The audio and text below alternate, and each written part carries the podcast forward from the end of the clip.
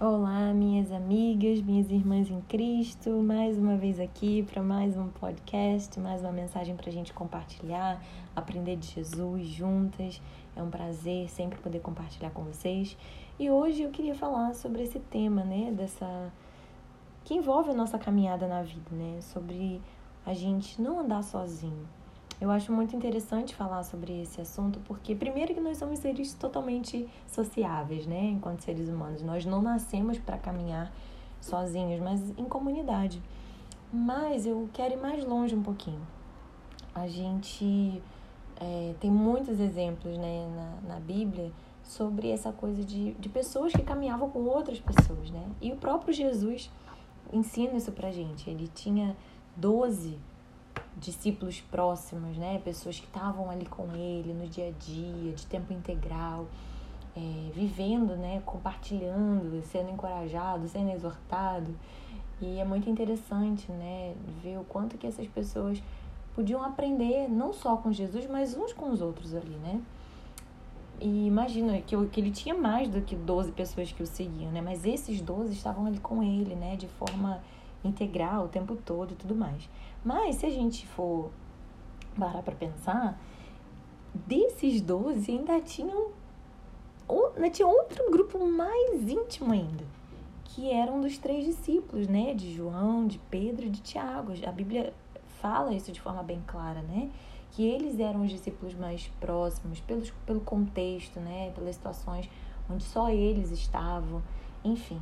É, então, o que, que isso mostra pra gente? Mostra que a gente precisa ter um ciclo mais íntimo de pessoas que vão caminhar com a gente, pessoas que vão é, nos, digamos assim, não, não dizer aquilo que você tem que fazer, mas trazer o outro lado, talvez, da história que a gente não esteja enxergando. E isso serve para qualquer área da nossa vida, seja para nossa área é, da nossa vida com Jesus, seja para o nosso relacionamento com as pessoas, no nosso relacionamento conjugal, é, no relacionamento com filhos, com trabalho, com dinheiro, enfim.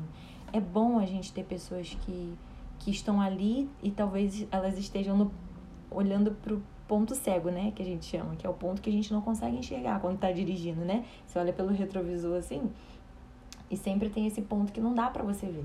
Então, é, é o, que, o que, que acontece quando você não enxerga aquilo ali? Você, tipo assim, você corre um risco maior, né? Então, a ideia de caminhar é justamente a ideia do crescimento. Então, se a gente quer crescer na nossa maturidade, no nosso relacionamento com Deus e com as pessoas, a gente precisa andar com elas de forma mais próxima.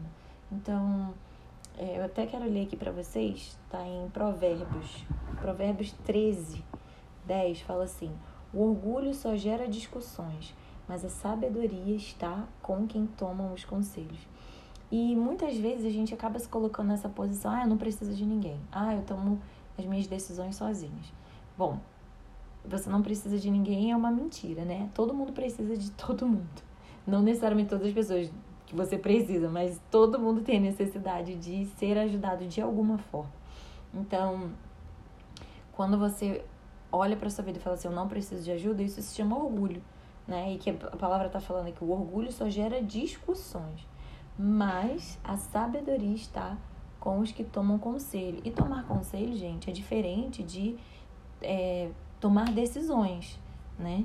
Você vai ser aconselhado, mas é, a decisão no final sempre vai ser sua, porque essa é uma responsabilidade nossa.